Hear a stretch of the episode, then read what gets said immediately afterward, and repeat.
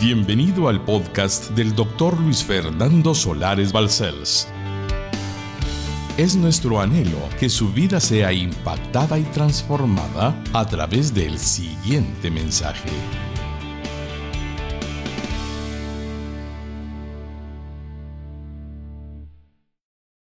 Voy a darles una introducción a la prédica de hoy, como Él me la puso en mi corazón. Y les aseguro que vamos a descubrir por qué tanto cristiano no entiende que Él ya tiene todo para imitar lo bueno, bello, puro, santo, recto, digno, honesto y toda palabra digna de Jesús, 100% hombre en este mundo y 100% Dios. Y solo Él es Dios, Padre, Hijo y Espíritu Santo. Pero nos dijo algunas palabras que hoy van a afirmar nuestra fe de por qué este año anhela que andemos como Él anduvo. Voy a comenzar por darles unas frases que Él me puso en mi corazón. El potencial de cada uno el potencial suyo que usted tiene como cristiano nacido de nuevo es enorme. Somos hijos de Dios y por lo tanto su intención de Dios es que seamos como Jesús. Yo sé que usted está pensando en sus debilidades. Él no está hablando de usted. Él está hablando del que está en usted para hacer de usted el ser como Jesús quiere que sea. Se trata de Él, no de mí, imperfecto, falible, pecador perdonado y más palabras que no necesito recordar. Quiero recordar lo que Dios dice en su palabra. Por lo tanto, el potencial que tenemos es enorme ser como Jesús. El Padre no nos llamó para salvarnos e, e, ir al cielo cuando nos muramos, nada más. ¿Y quién va a anunciar el reino de Dios? ¿Y quién va a predicar el evangelio de salvación para las almas perdidas, muertas en delitos y pecados, como anduvimos nosotros? El Señor nos llamó para algo más grande ser útiles, instrumentos, vasijas de barro llenas de su espíritu para bendecir a otros. Por ello, cuando hablamos de ser como Jesús quiere que seamos, es exactamente la voluntad de Dios. Quiero probárselo. En la epístola a los Romanos capítulo 8 y versículo 29 al 30. Comencemos por el capítulo 8, versículo 29 de la epístola a los romanos. Por favor, recíbalo en el nombre de Cristo. Porque a los que antes conoció, usted no existía, pero él ya sabía que iba a existir. También los predestinó, destino predeterminado, ya decidió él para que fuésemos, para que fuesen hechos conformes a la imagen de su Hijo. Si por favor se detiene un momentito. ¿Qué dice ahí? Lo predestinó a usted para que fuera hecho conforme a la imagen de quién? De Jesús. No de Cristo, Él es Dios. Jesús, que es Dios y hombre, 100% hombre. Por lo tanto, seguimos entendiendo el versículo. Entonces, ¿para qué? Conformes a la imagen de su Hijo. Para que Él, Jesús, sea el primogénito, el primero entre muchos hermanos. O sea, que Dios dice que usted es hermano de Jesús cuando anda como Él anduvo. Sí, dice el texto sagrado que así es. ¿Y qué decir de Pedro? ¿Pedro fue Dios? No. Fue un hombre falible, imperfecto y todo lo agregado. No tendré tiempo de detenerme a que recordemos de sus fallas. Pero Dios le hizo ser el apóstol que hasta hoy seguimos recordando después de dos mil años. ¿Y qué fue Felipe? El que hacía milagros, prodigios, el que fue trasladado, arpazo, arrebatado de un lugar del desierto a una ciudad. Hombre, nada más. ¿Y quién fue Juan? Un hombre, mi hermano lindo, como usted y como yo. Y a los que predestinó, esos somos nosotros, y también los que he mencionado, a esos también llamó. Y a los que llamó, a esos también justificó. Perdonados de pecados, ya justificados. Y a los que justificó, ahí falta. A esos también glorificó. Falta que nos suceda porque seremos glorificados, pero porque está en tiempo presente. Porque el que comenzó la buena obra en vosotros, la perfeccionará hasta el día glorioso de Jesucristo cuando Él vuelva a esta tierra y seamos glorificados.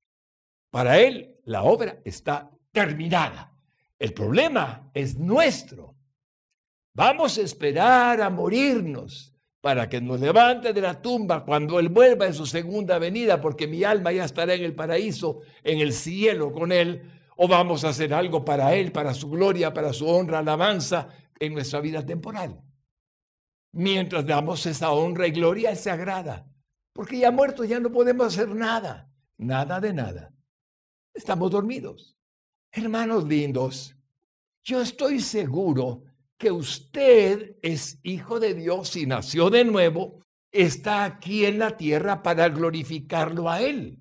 No estamos para gloria nuestra. ¡Oh, qué tipazo, Dios mío! ¡Hola, qué mujer! Dios santo.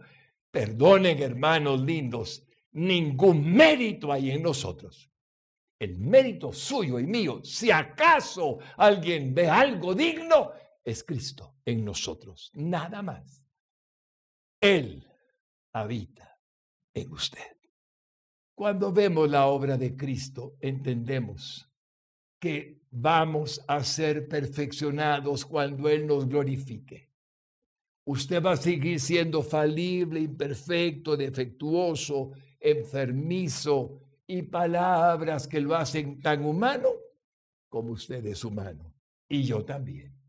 Pero el punto es que cuando Él vuelva, va a ser glorificado. Su cuerpo va a ser transformado en el cuerpo de gloria, sin ninguna tendencia al pecado. Desaparecerá la concupiscencia de la carne, no habrá más carne y seremos semejantes a Él con el cuerpo que Él tiene glorificado y le veremos tal y como Él es. Pero mientras tanto, debemos de tratar de vivir lo mejor que podamos para su gloria. ¿Sabe dónde está eso cuando Él vuelva y nos glorifique o vivos o muertos, dependiendo de cuándo Él retorne a la tierra? En primera de Juan capítulo 3 y versículos 2 al 3. Ahí está escrito. Dice así el Espíritu Santo a través de Juan. Amados, ahora somos hijos de Dios y aún no se ha manifestado lo que hemos de ser. Aún no se ha manifestado, mi hermano lindo.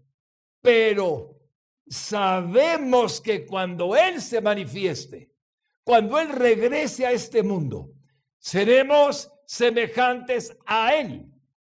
Sí, a Jesús, porque le veremos tal como Él es. Ahora el cuerpo de carne nos impide verlo, porque es cuerpo pecaminoso. Y todo aquel, versículo 3, ponga atención a esa parte, y todo aquel que tiene esta esperanza en Él, se purifica a sí mismo, como Él es puro. Esto me encanta. Entonces, pastor, si yo me purifico a mí mismo como Él es puro, teniendo la esperanza de que un día seremos con el cuerpo glorificado, ¿es lo que hizo la diferencia con Pablo? Sí. ¿Con Pedro? Sí. ¿Con Felipe? Sí. ¿Con Juan? Sí. Ellos no se contaminaban, mi hermano lindo. Guardaban sus ojitos, sus oídos, sus manitas, todo su ser, porque eran morada viviente del Dios viviente, igual que usted. La diferencia es que el mundo está llena de contaminación, de toda maldad que el enemigo trata de menoscabar la imagen de Cristo en nosotros, la imagen de Jesús en nosotros. Eso es lo que pasa. Pero en aquellos tiempos, Jesús, mi hermano lindo, manifestaba su poder y su gloria haciendo uso de esos cuerpos temporales, donde él podía hacer milagros a través de esos cuerpos temporales para la gloria de él. Y ninguno de los apóstoles genuino se jactaba. Yo lo hice. Ese es el absurdo de este mundo temporal. Nos gusta sentir que hicimos algo. Usted no ha hecho nada, solo ha dejado que Dios haga a través de usted. Aleluya, bendito su nombre. Todo lo bueno que hacemos, milagroso, en todo sentido, porque la vida es un milagro, es por la gracia de Dios. Bendito sean. Ánimo, ánimo. Este es el plan de Dios, que entendamos nuestra realidad, nuestra posición. Por ello voy a ponerle un pensamiento sencillo. La santificación es el método de Dios para parecernos a Jesús. ¿Pueden leerlo de nuevo? La santificación es el método de Dios para parecernos a Jesús. Si el Espíritu Santo nos mantiene en su llenura, por su gloria, por su presencia en nosotros, si Cristo está en nosotros y es la esperanza de gloria, si mantenemos el ser participante de la divinidad, como el apóstol Pedro escribió, hermanos lindos, entonces seremos como Jesús. Nada más. Él es Dios, no lo olvide, pero Él fue hombre, 100% hombre. Y quiere que los hombres que lo tienen a Él en el corazón sean como Jesús es, como Jesús anduvo.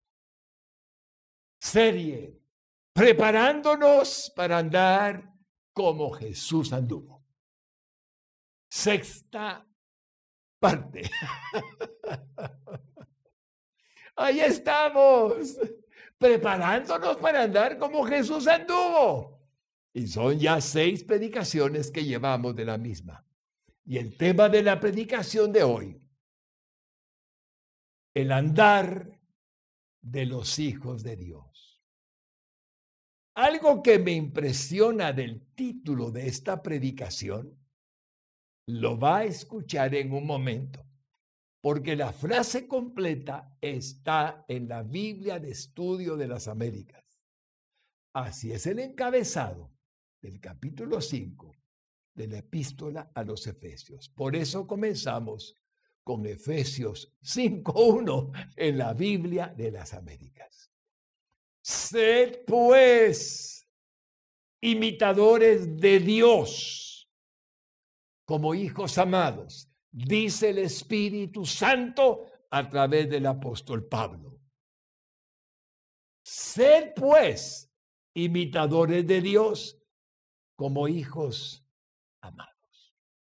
El título de esta prédica es exactamente el mismo con el que se encabeza el capítulo 5 de la Biblia de Estudio de las Américas que tengo en mis manos y que comprende desde el versículo 1 hasta el versículo 21 en el capítulo 5. Les reitero que el encabezado del título del capítulo 5 de la epístola a los Efesios en esta Biblia es el andar de los hijos de Dios. Y es así como podemos comprender que el Señor nos pide entender que debemos de andar como hijos de Dios y no como personas que en el mundo podemos aún seguir siendo contaminados y viviendo a la manera que el mundo nos va, nos va acorralando para que vivamos casi como el mundo. El Espíritu Santo siempre nos bendice y nos asombra cuando nos muestra misericordiosamente que se agrada de la serie que hemos venido desarrollando con el tema, preparándonos para andar como Jesús anduvo, con el propósito de poder llegar a hacer este año el posible mejor año de nuestra vida para la gloria de nuestro Señor Jesucristo y para la bendición de nosotros mismos. El procurar andar conscientemente, porque Él siempre está con nosotros, Él todo lo mira, pero el procurar andar conscientemente nosotros de esto, cada uno deseando andar como Jesús anduvo, tal como lo dice Primera de Juan 2.6. ¿Recuerdan el texto? Veámoslo otra vez. El que dice que permanece en él debe andar como él anduvo. Es que Dios no puede dejarnos a medias en todo lo que nos pide. Si yo les digo que ustedes pueden andar como mi hijo Jesús anduvo, es porque pueden hacerlo. Entonces traten de hacerlo, simplemente con mi llenura, con el Espíritu de Dios, el Espíritu Santo que nos dio el Señor. Es una meta personal, la de este año, que puede convertirse en la más importante que hayamos tratado de alcanzar en todos los años de nuestra existencia, porque nos hace conscientes de lo que significa agradar a Dios con cada acto y lo desagradable que es no proceder conforme a su santa voluntad en nuestra existencia como cristianos. Por eso vamos a ver este pensamiento que puede significar una afirmación al corazón. El desafío es conducirnos en este año como Jesús lo haría en su condición de hombre y tratar de imitarlo como el apóstol Pablo lo hizo, y muchos hombres le siguieron, procurando andar también como Jesús anduvo. Es lo más digno que podemos hacer. Que Dios nos lo conceda. Bien, aleluya, que así sea. Como ya hemos predicado, hermanos lindos, hermanas lindas, de los beneficios que recibiremos al procurar andar como Jesús anduvo en las cinco prédicas anteriores de esta serie, vamos a pasar en breve al punto número dos. Pero antes, vamos a desarrollar la verdad de cómo nos dice el Señor en la versión de la Biblia de las Américas que debemos de andar como Él anduvo antes de continuar con el punto 2, ¿qué dice el Espíritu Santo a través del apóstol Pablo? En los primeros 21 versículos del capítulo 5 de la epístola a los Efesios, que le puso como encabezado del mismo, le dije, el andar de los hijos de Dios en esta Biblia de estudio de las Américas. Vamos a leerlo uno por uno, versículo por versículo. No necesitamos mayor explicación, así que vamos a leer por el mismo Espíritu Santo que inspiró a Pablo lo que dice cada uno en esta versión. La Biblia de las Américas, Efesios 5, 1 al 21. Es muy claro el texto, no necesita mayor explicación le reitero. Vamos en el nombre de Jesús a leer lo que dice el Señor. Capítulo 5, versículo 1. El andar de los hijos de Dios comienza el texto arriba. Sed pues imitadores de Dios como hijos amados. Ah, sí, sí. Imitar lo bueno, lo santo, lo puro, lo bello, lo recto, lo honesto, lo bello, todo lo precioso que les es en una vida humana. No puede haber cosa más linda en el mundo que un hombre o una mujer que tratan de hacer lo que Dios hace. amar, bendecir, servir. Y más palabras, Señor, como instrumentos y como vasos de barro que somos, imitándote a ti. Versículo 2. Y andad en amor. Ah, primera condición. Y andad en amor, en el amor agape, el amor que les di, el amor que no es eros, no es fileos, no es ningún amor. Es uno que yo tengo, el amor agape. Así como también Cristo amó, con ese mismo amor, y se dio a sí mismo por nosotros ofrenda y sacrificio a Dios como fragante aroma. Qué delicia, Señor, tu divina presencia. Y eso nos ratifica que el cristiano lo primero que tiene que tener es amor, amor de Dios, el amor que no espera nada a cambio, como está en primera de Juan, capítulo 4 y versículo 16. Veámoslo. Y nosotros hemos llegado a conocer y hemos creído el amor que Dios tiene para nosotros. Dios es amor. Y el que permanece en amor, permanece en Dios. Y Dios permanece en él. Deténgase. ¿Lo ha leído cuántas veces? Pero noten cómo comienza la epístola en el capítulo 5 y versículo 2. En amor. ¿Y qué está leyendo? Si tiene amor, tiene a Dios. Y si tiene a Dios, tiene amor. Y si tiene amor, no necesita nada más. Es la fuerza más poderosa del universo, porque Dios es amor. No tiene amor, es amor. Bendito sea su nombre. Ahora vamos al 5, versículo 3. Vamos a leer un texto sencillo. Pero que la inmoralidad y toda la impureza o avaricia ni siquiera se menciona entre vosotros como corresponde a los santos. Versículo 4, ni obscenidades, ni necedades, ni groserías que no son apropiadas, sino más bien con acciones de gracia. Está tan claro que la acción que nosotros tenemos nos hace ser hijos de Dios. No somos vulgares, no somos obscenos, no estamos pensando en cosas depravadas, ni en corrupción. No, dice el texto que no, no seamos inmorales, ni avaros, ni impuros, y más. Versículo 5. Porque con certeza sabéis esto, que ningún inmoral, robar, mentir, engañar, defraudar, pecar, impuro, lo hace intencionalmente contaminándose.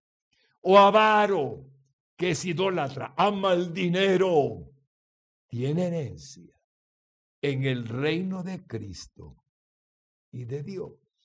Esto es muy importante, hermanos lindos. Somos cristianos, pero no disfrutamos del reino de Dios aquí. En el reino de Dios, todo lo que necesitamos es lo que Jesucristo dijo.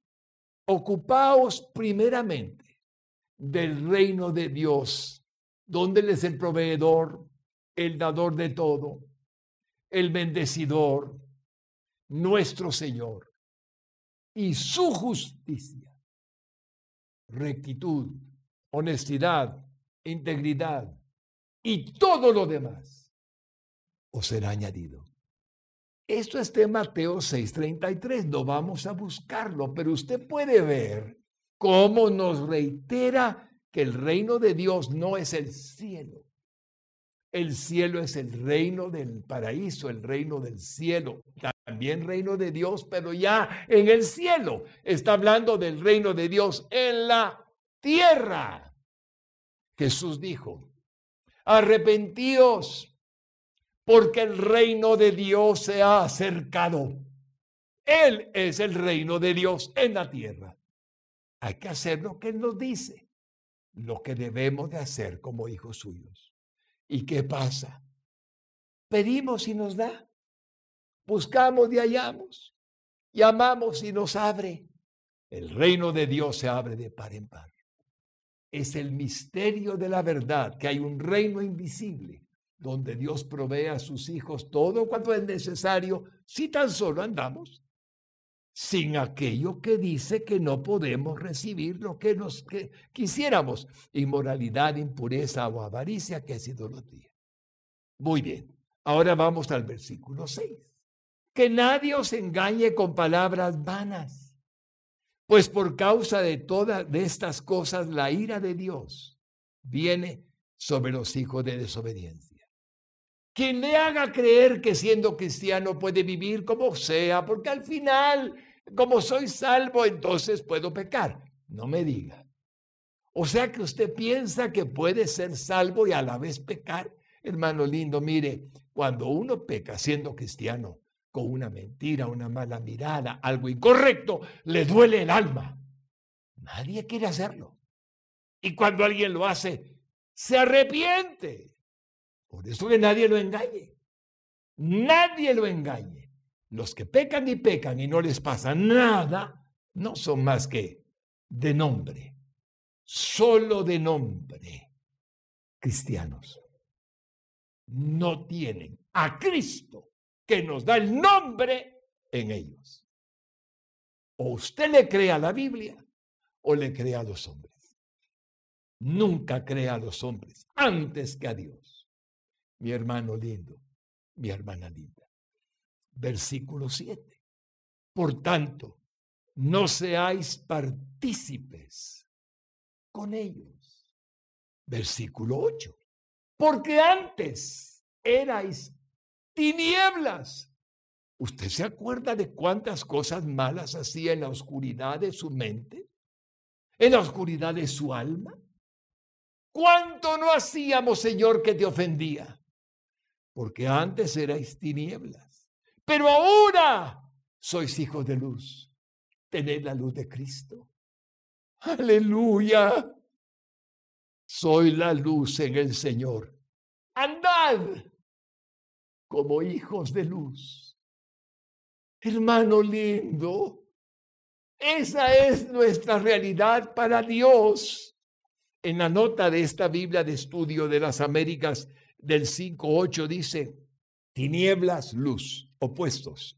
Estas metáforas enfatizan la completa transformación de los creyentes. Lo voy a repetir. Estas metáforas, luz, tinieblas, enfatizan la completa transformación de los creyentes. No somos más tinieblas a menos que estemos haciendo lo indebido porque somos luz. Es contraste pleno absoluto. Y agrega, de las tinieblas del pecado y la muerte que teníamos con el pecado, a la luz de la justicia de Dios, de la vida de Cristo en nosotros. Vamos al versículo 9.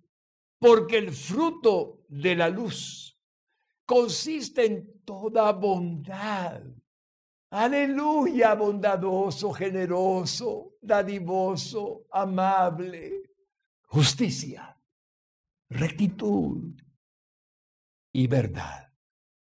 Versículo 10. Examinando qué es lo que agrada al Señor. ¿Agrada, Señor, esto a tu presencia en mí? ¿A ti, Dios eterno? ¿Te agrada esto o no? Ay, hermanos lindos, es tan clara la sagrada escritura. ¿Y por qué hacen algunos lo que no deben? Sabiendo que desagradan a Dios por el engaño de Satanás. Por eso, porque la carne, ay hermanos, es débil. Pero el espíritu es más poderoso que la carne.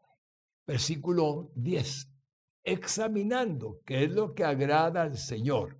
Y versículo 11, y no participéis en las obras estériles de las tinieblas. No dejan nada, nada, solo dolor, El pecado es la muerte, su paga. Hermanos, está escrito. La paga del pecado es la muerte. Sino más bien, desenmascaradla. Las tinieblas, desenmascaradlas. Hablad que eso es oscuridad, que eso no es. La mentira no es de Dios. Todo lo que siga pensando que no es de Dios, no es de Dios. Vamos a ver del versículo 12 hasta el 14. Porque es vergonzoso aún hablar de las cosas que ellos hacen en secreto. Todos se esconden para pecar. Todos lo hacen de escondidas. ¿sí? Porque saben que es pecado. Y es vergonzoso hablar de eso. Versículo 13. Pero todas las cosas se hacen visibles cuando son expuestas por la luz. Aleluya, Dios no está ajeno, ausente de nada de lo que los hombres hacen. Y agrega, pues todo lo que se hace visible es luz. O sea, la luz en evidencia la oscuridad o los hechos pecaminosos que la humanidad tiene o hace. Versículo 14.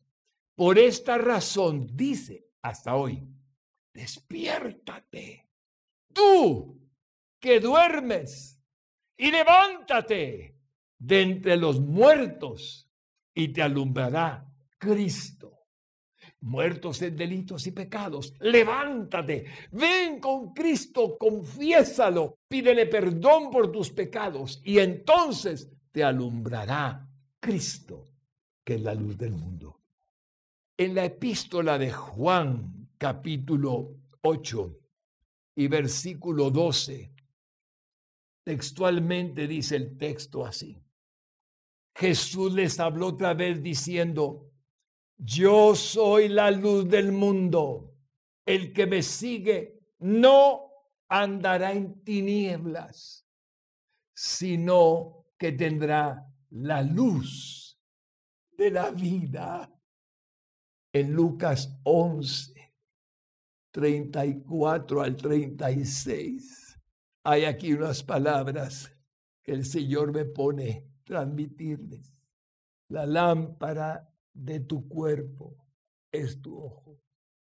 Cuando tu ojo está sano, también todo tu cuerpo está lleno de luz. Pero cuando está malo, también tu cuerpo está lleno de oscuridad. Versículo 35. Mira pues que la luz que en ti hay no sea oscuridad. Cuiden lo que miran para que las, la luz no mengue. Versículo 36. Así que si todo tu cuerpo está lleno de luz, aleluya, sin tener parte alguna en tinieblas, estará totalmente iluminado, como cuando la lámpara te alumbra con sus rayos. Hermanos lindos, todo lo que hay disponible para nosotros es glorioso, maravilloso. No permitamos que la luz mengue y se vuelva oscuridad. Dice Jesucristo. Ve por qué hay que andar como Jesús anduvo, porque él nunca cometió ningún pecado. Nosotros podemos cometerlo, pero no intencionalmente. Y cuando sucede, nos arrepentimos y vuelve el Señor a ayudarnos. Comienza de nuevo a que demos nuestra luz en el potencial pleno que tiene su luz. Bendito sea el Señor. Versículo 15 de Efesios, capítulo 5. Por tanto, tened cuidado Cuidado, hermanita. Cuidado, hermanito. ¿Cómo andáis? ¿Qué veis? ¿Qué decís? ¿Qué hacéis? No, como insensatos, sino como sabios. Versículo 16. Aprovechando bien el tiempo, porque los días son malos. Versículo 17. Así pues, no seáis necios, sino entended cuál es la voluntad del Señor. Entendamos, hermano lindo y hermana linda, que nosotros tenemos una voluntad que Él tiene para nosotros. ¿Cuál es la voluntad del Señor para usted, para mí, para los que amamos? ¿Cuál es la voluntad del Señor? Entender cuál es la voluntad del Señor, dice el texto sagrado. ¿Por qué? Porque eso es lo que nos da la dicha nos da la vida, nos da el amor, nos da la fuerza, nos da el poder. Él. ¿Y cuál es la voluntad de Dios, pastor? Prefiero que se lo diga el texto sagrado. Primera de Tesalonicenses 4:3. Y ahí el Señor nos dirá cuál es su voluntad porque esta es la voluntad de Dios, vuestra santificación. Somos sus hijos, hermano lindo. Ustedes son sus hijas, hermanas lindas. La santificación es normal para un hijo de un santo, santo, santo que tiene al Espíritu Santo para ayudarlo a ser santo.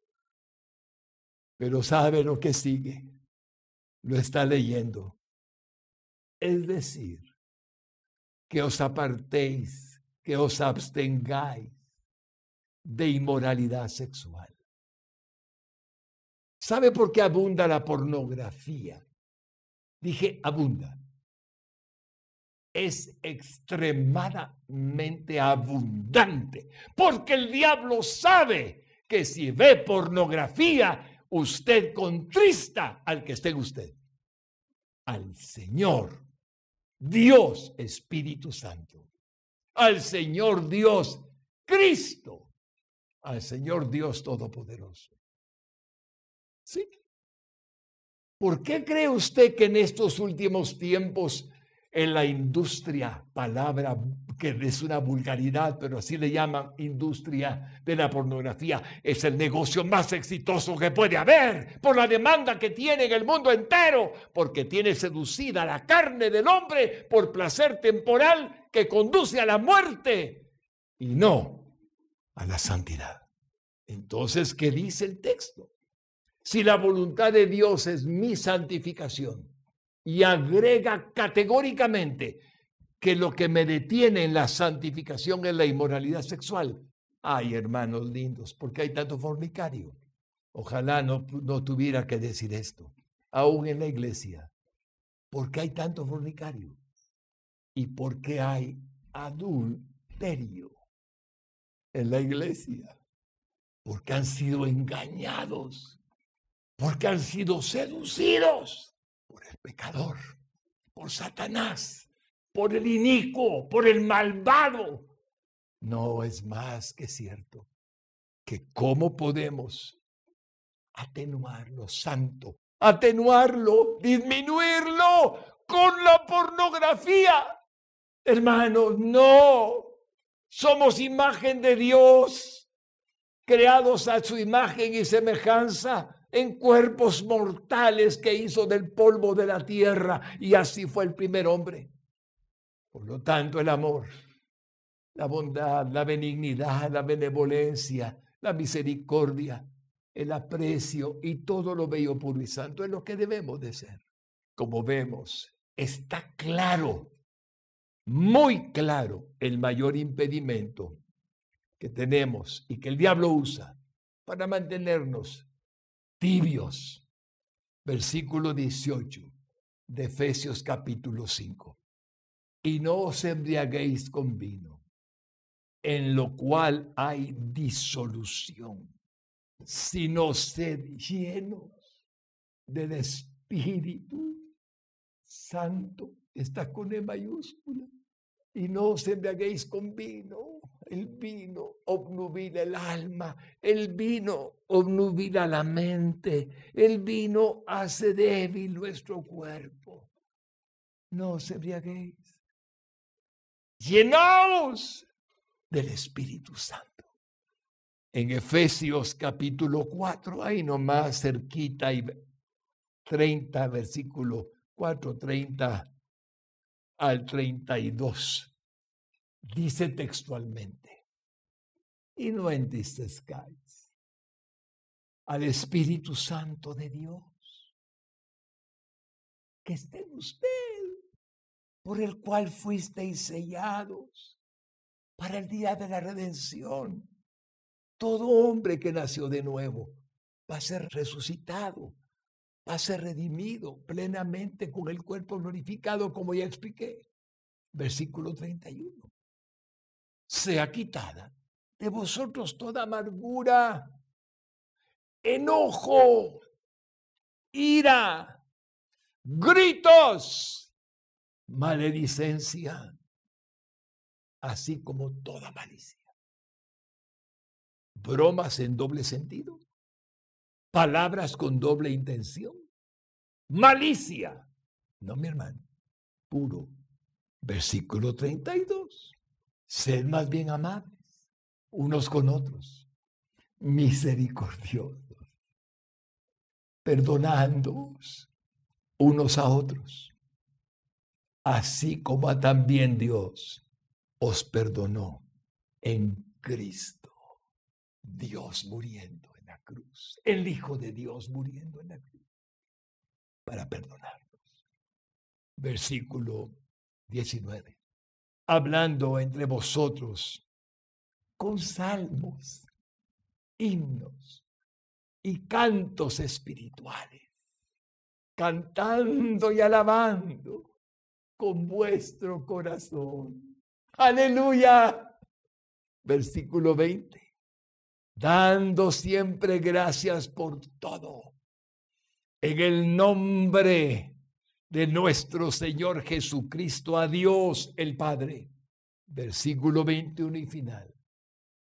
Sometiéndonos unos a otros, sometiéndoos unos a otros en el temor de Cristo. Veamos Filipenses 2, 3 al 4. Nada hagáis por egoísmo. O por vanagloria. Ego, oh, oh, oh, no, no, no. Nada hagáis por egoísmo, por vanagloria, sino con actitud humilde.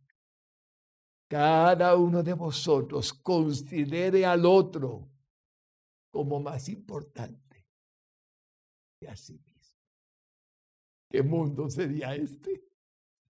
Versículo 4.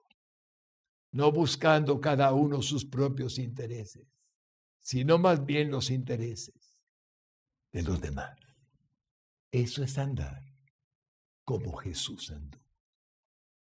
Y entramos ahora con toda humildad y gratitud a nuestro Señor al punto número dos.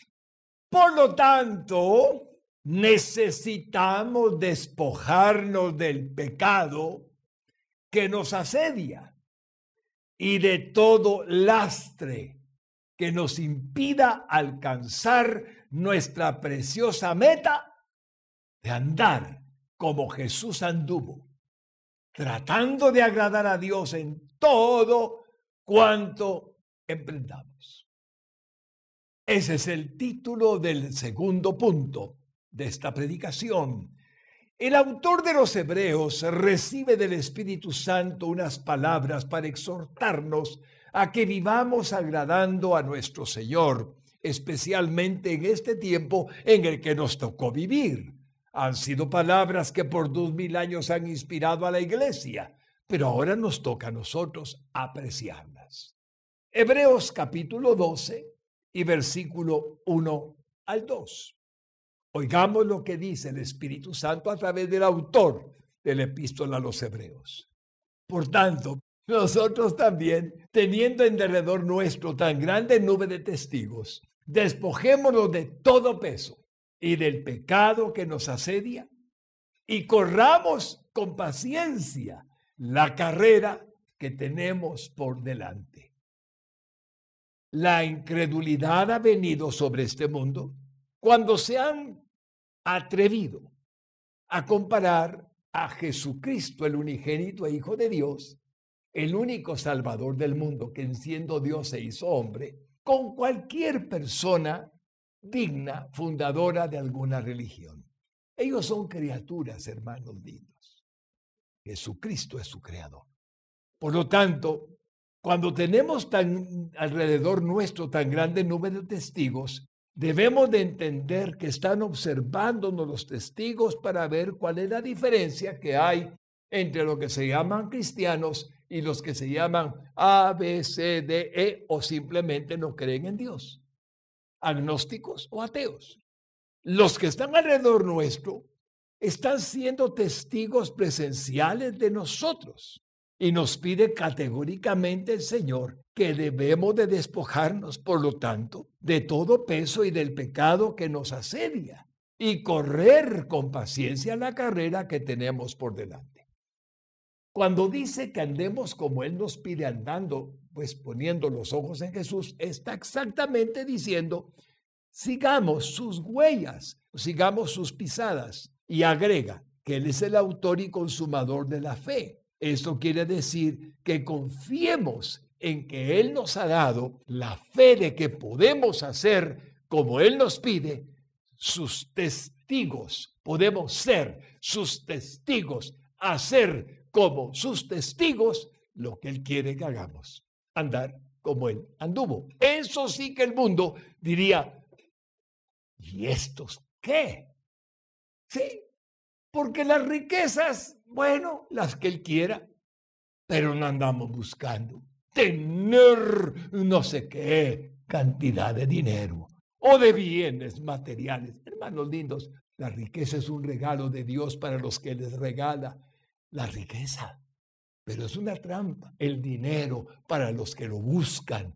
Raíz de todos los males es el amor al dinero. Ya conocemos el texto. Así es que es obvio que nosotros teniendo al autor y consumador de la fe, que nos ha puesto la santificación, el deseo de agradarlo, tengamos el gozo puesto delante de Él.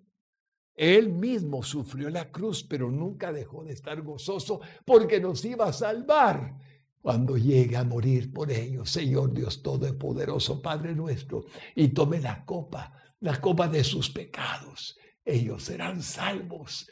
Aquí voy sufriendo. Solo interpreto mi corazón ante el sentimiento de Cristo. Voy caminando por el camino del Calvario, gozoso de saber que lo que estoy haciendo significa el sacrificio mío, la salvación de los pecadores que en mí confían. Hermanos lindos, esa pasión de vivir para Cristo esa entrega de vivir para Dios en la que la iglesia debe demostrar en medio de tanta falta de confianza en algo fiel y verdadero como el Cristo de la gloria, único Salvador del mundo. En este tiempo de incredulidad, hombres fieles, hombres rectos, hombres y mujeres honestas, hombres que tratan de santificarse a pesar de la influencia que hay en el mundo impresionan al hombre común. Porque no pueden, aunque quisieran, dice Romanos capítulo 8, no pueden, porque la carne no puede agradar a Dios. Pero ustedes y yo, siendo cristianos, podemos. Si Dios nos lo permite, no seremos tibios, sino calientes en nuestra vida cristiana dirigida por Jesucristo mismo.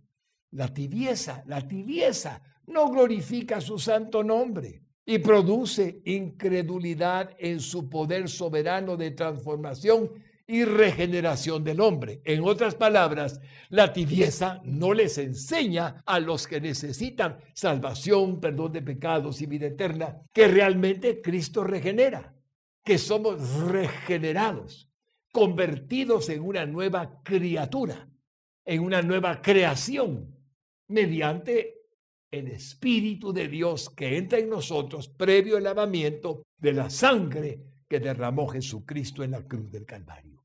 Su sacrificio es suficiente. Él es el que hace la diferencia. No lo contristemos, no lo entristezcamos, no nos contaminemos, no, porque entonces volvemos de nuevo a ser como antes, en lugar de tratar de ser como Él es, para andar como Él anduvo. Vamos a ver Apocalipsis, capítulo 3 y versículo 15 al 17 en la nueva traducción viviente. Jesús hablando. Yo sé todo lo que haces. Jesús lo está diciendo, que no eres ni frío ni caliente. Como quisiera que fuera lo uno o lo otro. Es decir, definidos a favor de Cristo, a favor de la verdad, a favor de lo moral, a favor de lo recto, a favor de lo honesto, porque Dios es así. Versículo 16. Pero ya que eres tibio, les dice a los de Tesalónica, ni frío ni caliente, te escupiré de mi boca. No es agradable para Jesús lo que estás haciendo. Por lo tanto, te escupiré de mi boca. Qué horrible, hermano. Pero está escrito que lo dijo.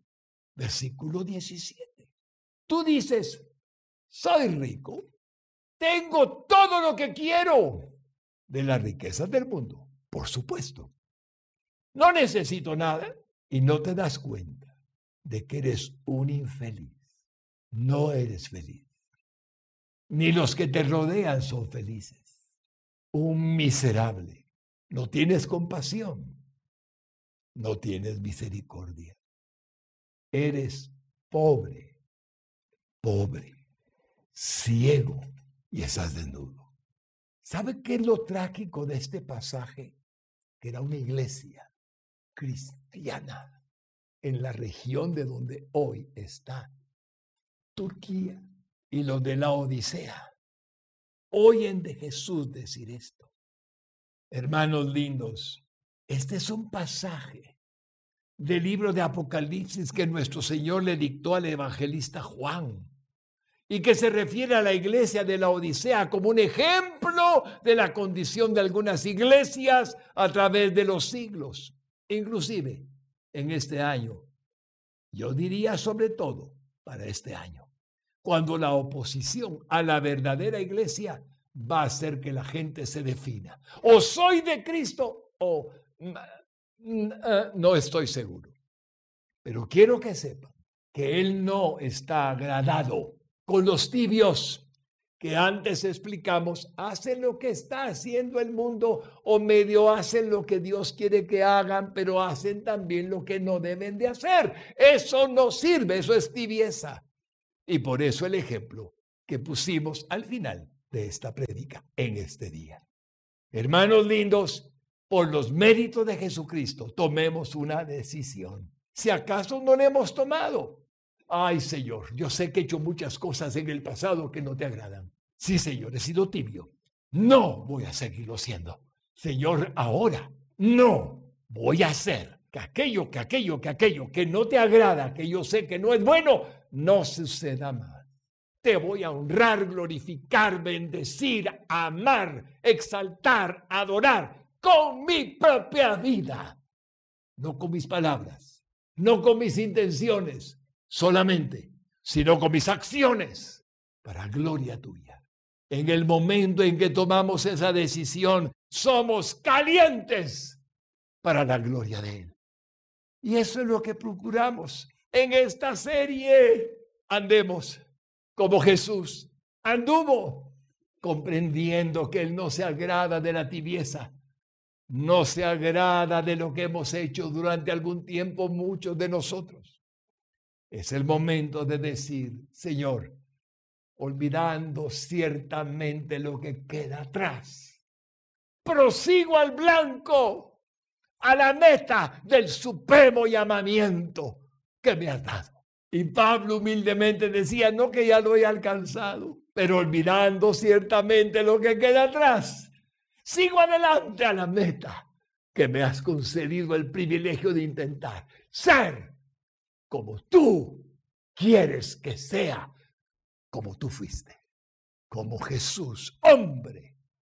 Quiero ser lleno de tu espíritu, como tú me enseñaste. Padre bueno, Padre Santo, no hay nada más bello y puro, directo y exacto que tu palabra. Tu palabra es una espada corta, traspasa, pero sana, purifica, santifica, corta lo malo, lo desecha y expone lo bueno, lo bello, lo puro, lo santo, quitando la contaminación, lo que no sirve, y dejando que su luz brille. Padre Santo, gracias por tu palabra.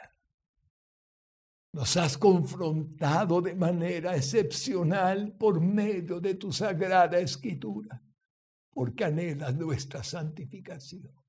Anhelas que cumplamos con tu voluntad. Y te agradecemos el privilegio que nos concede de entender que no te agrada lo que es tibio, sino te agrada lo que es pleno, lo que es verdadero en toda la posibilidad que tenemos de hacerlo. A eso le llamas calientes en el sentido de hacerlo todo, hirviendo en celo santo, hirviendo en fe, hirviendo en amor, hirviendo en pureza, propósito para tu gloria, para tu honra, para tu alabanza. Te adoramos, Padre. Te adoramos, Jesucristo. Te adoramos, Espíritu Santo.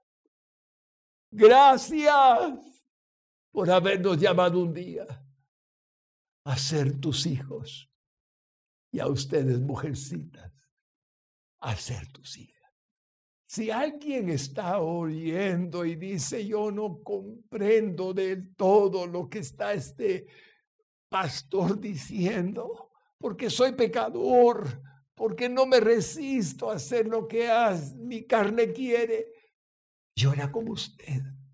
Le cuento, pero hay uno que me dio el poder, me dio la fortaleza en mi alma, en mi cuerpo, en mi espíritu, en mi mente. Y es Cristo Jesús, Jesucristo, cuando vino a mi corazón. Así es que si usted siente algo que no es capaz, así era yo, así éramos todos, todos. Pruébelo, pruébelo y dígale conmigo esta oración. Jesús, realmente no te conozco Oigo de ti y aún te creo como un verdadero Dios que vino a la tierra para el perdón de pecados, pero no me has hecho dejar de pecar porque no te tengo adentro. Esa es la causa, mi hermanito, mi amigo lindo. Esa es la causa, no está adentro. Y él quiere entrar. Entonces solo dígale con toda su alma, hoy confieso Jesucristo que soy pecador. Confieso, Jesucristo, que tú eres Dios, que te hiciste hombre para venir a este mundo a morir en una cruz. Y en la cruz del Calvario me representaste tomando mi lugar y muriendo por mis pecados. Y tu sangre que derramaste ahora que te confieso como mi único y suficiente Salvador, me limpia de todo pecado, de toda contaminación, de toda maldad. Y te confieso que por ti hoy puedo recibir al Espíritu Santo para que venga a mí y pueda ser una nueva criatura a través de tu presencia moradora en mi corazón, creyendo que después de haber muerto, resucitaste al tercer día y ascendiste a los cielos y estás con el Padre a su diestra en el trono de Dios. Y desde ahí gobiernas el universo y me gobiernas a mí. Jesucristo, eres el único salvador de mi vida y me has dado la salvación y la vida eterna. Gracias Jesucristo por perdonarme mis pecados, por lavarme de toda maldad y por darme tu presencia moradora dentro de mi corazón. Amén y amén. Para más información o ayuda en su vida espiritual, contáctenos a través de nuestras redes sociales. Búsquenos como Radio Exclusiva GT. No dude en suscribirse a nuestro podcast para más contenido que edificará su alma.